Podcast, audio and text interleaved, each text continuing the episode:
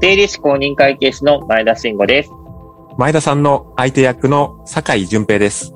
5月1日から私たち2人でお送りする番組、世界は気のせいでできているがスタートします。